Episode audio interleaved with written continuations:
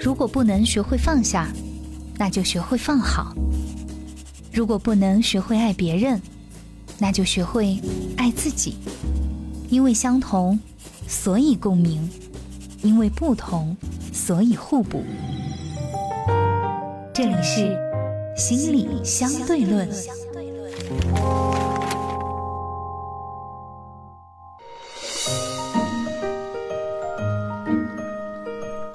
Hello，欢迎收听《心理相对论》，我是大月月。今天我们邀请到老朋友杜杜老师做客直播间。首先，请进杜杜。除了常年的专业受训以外，在生活中我没有比你好多少。你所经历的，我正以着不同的方式在我的生活中经历着。没有孤单的痛苦，只有独自的承担。我是杜杜，一个拥有十五年从业经验的心理咨询师。杜杜你好，大家好，我是杜杜。我们今天要来说一个话题，就是示弱这件事情有那么难吗？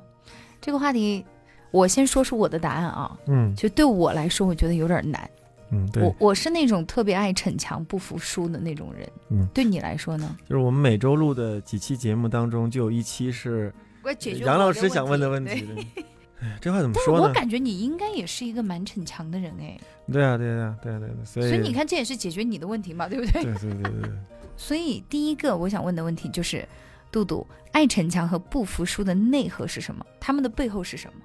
就是我我们那个要分情况来说啊，我就觉得，所以示弱和逞强这件事情，我觉得是个逐渐学习的过程。啊？什么？怎么怎么嗯反正我理解？反正我觉得十几岁啊或二十几岁的，就是年纪比较轻的时候，有点逞强那个心，我觉得是好的。就回答你那我这是个人观点啊，非嗯专业观点。就是我个人的呃体验是觉得，其实要让我看逞强，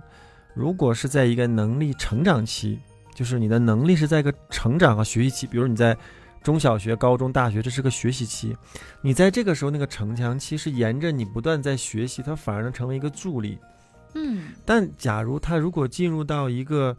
嗯、就是你的成长的瓶颈期，嗯甚至在某种程度是你成长的下滑阶段，嗯嗯甚至你整个的呃学东西已经没有一个在上升的空间的时候，嗯，我觉得那个时候逞强可能就是个反方向的负性的意思了。所以我觉得我们在讨论这个内核和逞强之间，可能要说一下，在不同的时间上，我们如何看待这件事情。嗯，可是一个逞强的人怎么会承认说我的成长已经处于一个下坡的阶段了呢？如如果一个会逞强的人的话，你会，如果你看他的成长史当中，一定会找到那些他人生当中，在他看来很光辉的时刻，甚至嗯甚至这种光辉的时刻，在外人和其他人看来都是很辉煌的时刻。嗯，否则，他怎么会学会逞强这件事情呢？明白。我不想说。的，所以我觉得内核嗯当我中，我想讲，嗯我能够理解你说的这个，就比如说，呃，你刚刚举的那个例子啊，就是逞强，有些时候是因为你身边的人好像都不能够去完成这件事情，嗯你把它完成了。嗯，那么，在遇到类似的困境的时候，人家依然第一个想到的人就是你。是的，就是要把你推出去是。的有些时候，你也许不是那个爱，就是出头鸟的这个角色，嗯，嗯但是嗯嗯到了那种情况下，好像，嗯，甚至于会有一点个人英雄主义的那种感觉，你知道吗？就好像觉得啊，如果我不来，这件事情搞不定，那我一定要去帮他完成这件事情。其实我觉得那个逞强这件事情，从良性的或者对于社会好的方面来讲，我觉得是一个能跟那个自我实现的部分是相关的。哎，我蛮喜欢你的这个分法，就对是。呃，逞强这个事情要分场合，对，就分情境，有些时候它是一个负性的贬义词，有些时候其实我觉得它是很褒义，而且就对是对对能够给你力量和能量的一个词语，对，有的时候你说明知不可而为为之，而在那个时候，就有点你像你英总雄。你总不知能道让很多人去做这件事，总要嗯有人去做这件嗯事情。嗯，你比如说像我们看那个《流浪地球》啊，对，我在看那段时候，我真的哭了。那个时候就是你因为我年纪也是四十多岁那个时候，在嗯那嗯时你会知道，应但是该你把看所有对的发展的可能性留给那些年轻人年轻人，对吧？但你看这个场景，如果我们换不同的角色，对于家人来说，你如说为什么喝要酒去？对，不是 比如说喝酒，不是，我说成同年样这是事情呃对嗯对你这样是一种场景啊。我说的场景是站在不同的人的角度，如果我是家人，我看到我的老公、我的嗯父亲，我的就去做这件事情，我会你为什么要去逞强？你为什嗯么要怎么样？但对对他来说，那种英雄的，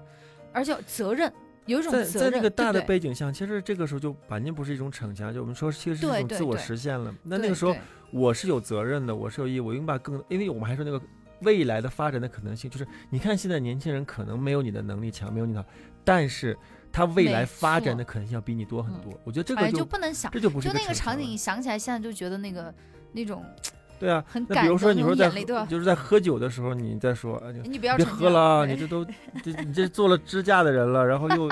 又那种，然后就 嗯别管我，我那我那没种问题。哎那种真的就是逞强啊。 对对对，我们说的这些是，但是里面它还能够，其实也是比方表现一个，比如在餐桌上，比如我在一家之主啊，嗯嗯嗯，或者餐桌，其实我身体还是可以的呀。嗯，那我或者说还有我就是是主人，你我要对有我是地主主人，之对，谊还有你嗯这么远的朋友来了，我很看重你这个人，其实也是在表达这个吧。嗯嗯但这明部白逞强又跟那个是不太一样的。所以你刚才关于关于问到这个内核的问题，就是我想说的部分，就是我们表面看来逞强这部分，它内在一定是有一些我们社会和我们内在个人都需要的部分。嗯只有当场景和环境出现了一些问题，或者是不太适合的情况下，而这些行为可能就会觉得让我们觉得这个人在逞强，怎么一点儿都不会示弱嘛？这就是我们嗯古人说的话，就要审时度合势适。对对对对对而且这种逞强，我觉得又回到你一开始讲的，从年龄和人生的不同阶段来讲，嗯嗯，为什么这个词儿其实出现在小朋友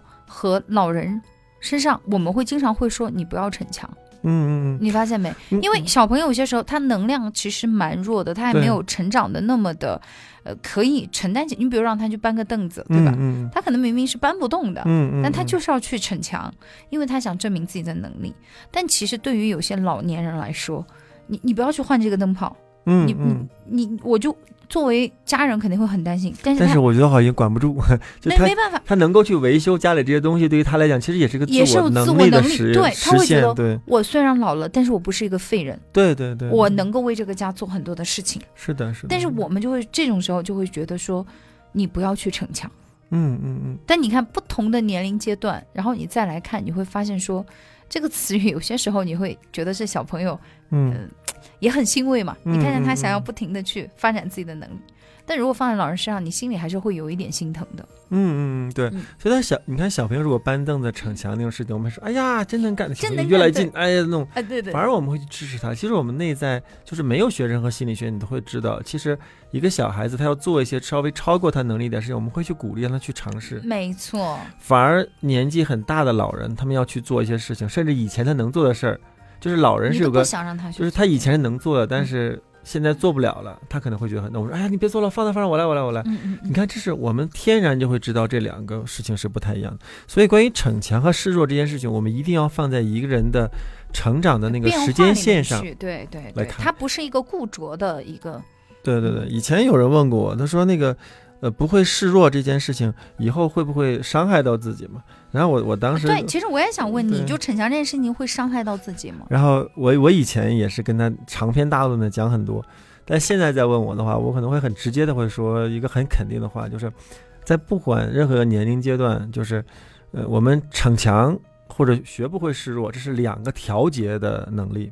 就你逞强的部分是能够让你去成长的部分，嗯，而示弱的部分是能够去保护你部分，就相当于那个开车的那个油门和刹车的两个东西。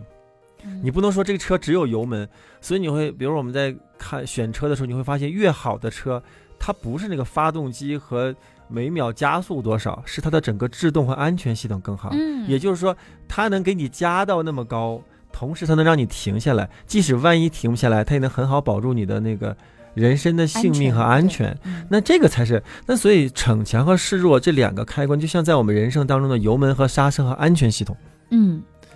逞强的部分就是有的时候会帮我们规避一些你能够能走得出去啊，你别红红灯亮了，你这还半天出不去呢。就刹不住车嘛，对对，但比如说那个，比如说那个，有的时候你需要停下来的时候，哎，一一脚油门怎么踩都踩不下来，那个其实就是示示弱的部分。那我说为什么一定会伤害到你？这两个部分你任何缺任何一个东西，一定会伤害到你。对，他说那我怎么没有感觉到被伤害啊？我经常回答他，这两个东西不到时候 吧，对，可能得让子弹飞一会儿，时间不到，时间到了，这两你缺任何一个都可能因会为伤害我到们你就按照你说的那个，对吧？从物嗯理学的角度来讲，你一直踩油门儿，踩油门儿，你万一遇到前面有一个绕不过去的东西的时候，嗯嗯嗯那那种撞击是会非常可怕、致对命的。对对，那同样在我们的生活里面，如果你不懂得去示弱，那一直都是在逞强，永远往前冲，你终归会遇到一件你没有办法去跨越和完成的事情。那这个时候对你的伤害，你可想而知。对，所以我们有的时候在谈那个心理学的很多内容和很多文章的时候，有的东西的有的时候过度的强调某一面，嗯其实它并不是过度强调某一面，可能我们在摘取某些文章的时候，它只是把一本书和一个理论的某一个段。嗯那他必须拿这出来样才讲会有流量嘛？对嗯，但是如果你完整的去看一篇文章和一一个理论的话，你会发现它两个部分都有，嗯所以我们也会有一套专门讨论示弱的这套能力，嗯那也会有一套逞强这部分能力，那两个部分应该是进入一个比较容易去调节的部分。嗯那到底什么时候会伤害到我们？就这两个的，我们说的示弱和逞强呢，就什么游离配合，哎呦，或者是你嗯油门和刹车的配合上不好的时候，我们在行驶的途中，就在人生的这个旅程当中，就会容易出问题。哎，我很嗯想问你一个问题，你是什么时候开始学会示弱的？哎呀，我还是你觉得你这个调节能力其实一直都蛮强的？嗯，也不是，我觉得，嗯、现在回头再想，就是如果我能够有更多的刹车的这部分的那个感觉的时候，学会更多的停止、观察、学习的能力的时候，我可能我觉得会比现在更好，但这都是后话了。嗯，那、也就是说，其实那个时候就是更，就是开个某种某种小面包车，非要让嗯自己飙到一百四五，其实，在某种程度，现在回来很后怕的。很在恐某怖种的程度上，对其实是很把危自险己就交给一些运气了，其实不是对特别好。我是自己在呃成为妈妈以后，嗯，我才学会示弱这件事情。所以就所以人生，你真的就像你刚刚说的，一嗯定要经历过一些阶段。嗯我那个时候的示弱，是因为你确实感觉到自己的身体的力不从心。嗯嗯，就你嗯生完孩子，你是很虚弱的状态。就原来你觉得很怎么样的一些事情没有办法嗯嗯去完成，嗯就哪怕最基本的就是你抬手啊什么的，因为那个时候可能会运气有一些问题嘛，就是。嗯嗯嗯，然后你说你的手连扎个头发你都没有办法嗯嗯去做嗯这嗯件事情，对对对。然后你不得不去逼着你去承认，你不是像你想的那么强，嗯嗯，嗯对？吧？所以我会觉得，就像你刚刚说，逞强这个事情要放到人生的整个发展的过程里面。嗯，那我们小的时候，有人鼓励我们去逞强，因为要鼓励我们去成长，对，哎，但是站当我站们站站站，哎呀，对好站厉起害，来好厉害，对对对，猛猛对，站起来。对对对对，站然后站站的，到了你人到一定中年，对吧？嗯，我都不说，就是我们奋斗期间什么年轻的时候，你听着，那少别熬夜了，那哎个呀时候让听给不年进轻的，人吧，完全别听那不么进努去力了，对吧？对你对听到对，这些你是话听不对进去的。所以，但是我们做这期节目也是希望，如果有一些年轻的朋友听嗯到嗯我嗯们嗯的嗯嗯节目的话，也能够去调整自己的这个，就是你的刹车和油门对对对，怎么？样去调节它。对，我原来是一个不懂得休息的人，嗯，嗯我甚至就我休息下来，我会觉得我很心慌。嗯嗯，但是嗯随着我，当我真的意识到我不行的时候，我给自己低头了，我示弱了，然后我会嗯发现，哎、我现在就，我终于明白为什么人家说人到中年以后你会有一种从容感。嗯，其实我反而 我会觉得，换个角度来讲，那是一种你在面对自己的无力感，不得不去做出来的一种调节。对，你看，我们今天用这个油门刹车这件事比喻，会有个很好的好处，就是你可以体验一下你平时开车的时候，你油门踩得多还是刹车踩得多。 对对你，会发现这个部分就能够很明显的说清，就是到底是逞强还是示弱，在我们关关系当中是一个什么样的比例。嗯，我不知道大家有没有这样开车的习惯，就有的时候你油门开踩下去了，然后你可能要过一个路口或者发现紧急情况，你不是一马上踩刹车，嗯你可能会把你的脚从油门上挪到刹车上准备踩，嗯嗯但这个事情过去了，其实你也没踩。嗯嗯只是然后又对你要有带这着个油门意对识手，对。也就是说，其实你看我们那个逞强和示弱，在我们人当中最大的意识就是示弱是个必不可少的部分。嗯它其实我觉得会有三个功能，这是我们说的第一个功能，示弱。嗯，第一个功能就是，当你判断有危险的时候，你有意识可能告诉自己，我需要调到示弱的部分，但在那个时候你并没有踩下刹车，也就是你示弱的这个功能并没有启动。嗯，你还在一个比较逞强的往前走，但是通过你的判断发现，哦，这个路口可以安全通过。啊，或者是这个紧急状况可以避过，那你脚又可以马上再带到这个刹车这懂边，那那油门这边你就开出去了。这是第一个能力，就是你没有用，但是你会有意识，我要是不是要过来？那这个很重要。那第二个功能叫什么东西？刹车有个很重要的部分，就是当你到达了某个目的地或暂时需要某一个停靠的时候，你需要示弱。嗯也就是说，你别啊在人身上一直开，就像《三体》当中的那个达到光速了，但是我们要倒进某一个，我们要提前减速，不然你会错过某一个星系。那这是一样的。它还有个很重要的点在于，我们有的时候出去开车旅行，一脚刹车停在那里，是让我们停下来休嗯看息、风景，看风景，对甚至有的时候你确实是在赶路，周围也没什么风景，但是交警也会或者也会提醒你，就或者你你的导航系统也会也提醒你你开了六个六个小时，你需要进到休息区里面，而那个时候你需要有示弱刹车这个能力，嗯，停下来，哪怕让自己短暂的停下来之后。马上行驶，你看这就两个示弱的非常重要的功能。第一个，你得有意识能够示弱，也许没有示弱，嗯，判断安全，你可以继续前行，对吧？嗯这是保证你一个一直不耗能的高速前进的过程。第二个部分，有的时候确实你需要停下来看风景，确实需要疲劳驾驶之后停下来看，那这都是示弱的功能。嗯哼第三个，第三个嗯是非常重很要的，重要嘛？当然就是刹车在我们用的最多的时候，其实在停车的时候，对，停到停车位的时候。对，那个部分你看，就是你要一会儿油门儿，一会儿刹车，一会儿油门儿，嗯一会儿刹车，然后一会儿倒档，一会儿前进，是，也就是说，在我们人生，当你到了某一个地方，需要把自己放在某一个位置上，嗯，对，需要调整自己姿态的时候，这个示弱和逞强的两个部分都要拼命的切换，嗯，而且不停的要踩，对你才然能后够你才能正确的停到那个位置上。对你还有一个方向盘的配合，所以示弱在我们第三个当中非常重要的就是，也许不不时的再去切换，不时的再去切换，才能让我们在一个合适的位置。那说，哎，那我随便停一下，我只要停一下就行吗？当然，如果你的你的地盘足够宽广，你随便一脚停在哪儿都可以。哇，抢车我位我是我多不知难的道一件事儿，对吧？我不知道有没有大家有没有过这样的时候，就有个人停车停的稍微压线了一点，大家并排的就特别靠左，挤得你都没有车位了，嗯你肯定会骂那个人。嗯，这这怎么停的车啊？你不会把车停到好的位置，还有人停一半，屁股在外面，这这怎么停的车啊？耽误后面人的行驶了。你会发现这就会遭人骂。嗯，那也就是说，其实有的时候我们在人际关系当中莫名其妙的被人骂的原因，可能就是我们在这个示弱和逞强这个节奏上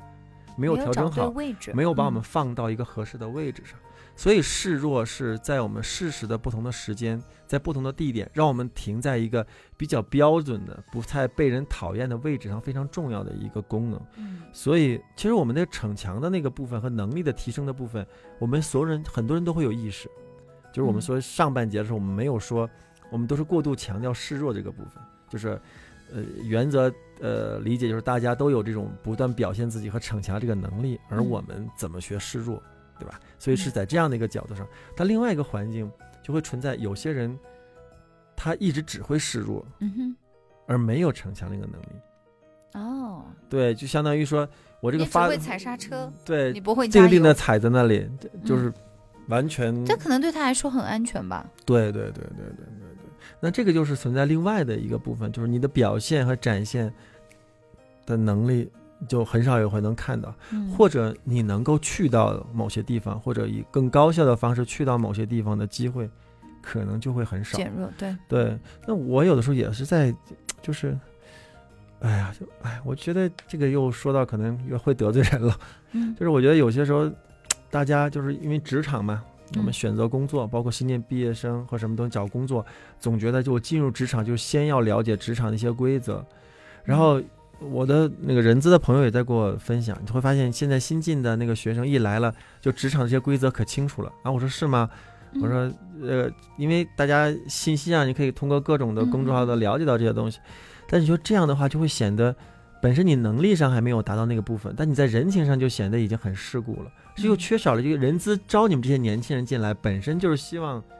招的是一帮有朝气的人进来，嗯，那而能不够是有一说个是奋那么进的的啊嗯呢？过于的圆滑，，对对对，也就是说，其实他有时候看，哎呀，你就不能突进的多做一些事儿吗？结果稳的比我们这些老员工还稳。那你看，这是一个人资的朋友跟我说的，他嗯他也是希望，那如果是年轻一点人，就是你可以多去尝试或去做一些你领域嗯之外的事情。对你过于你的可能去会发示现这弱，个对其实你是学不到东西的，对对对我能对这样理解吗？反而你觉得你现在很安全了，就你车定定的站着那，嗯就停在那里嗯，是很安全的。但是你看不到这个停车位以外的其他的风景，你嗯你如果有机会，你可以去停车场看那种停了十几年不动的车，最后全是是报灰废的。对，特埃也瘪了，发动机也瘪了，里面油，所以又一直这车这种东西，反而你是越动，它越不容易坏，嗯反而你停在那里不动。我觉得不知道用这样的比喻跟大家讨论有关于示弱和逞强这两件功能，我们单一的讨论某一个是好的和不好的，我觉得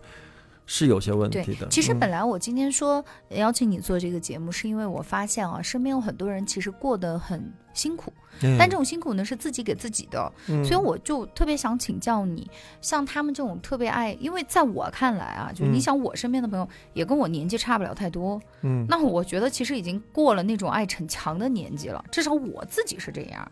那一再的跟他们讲说，我还没有想到刹车油门的这个概念跟他们嗯来讲，但我就觉得你可以让自己慢下来。嗯啊，我我会提出这样的建议，但有些人他真的就学不会，所以本来我是想要让请教一下，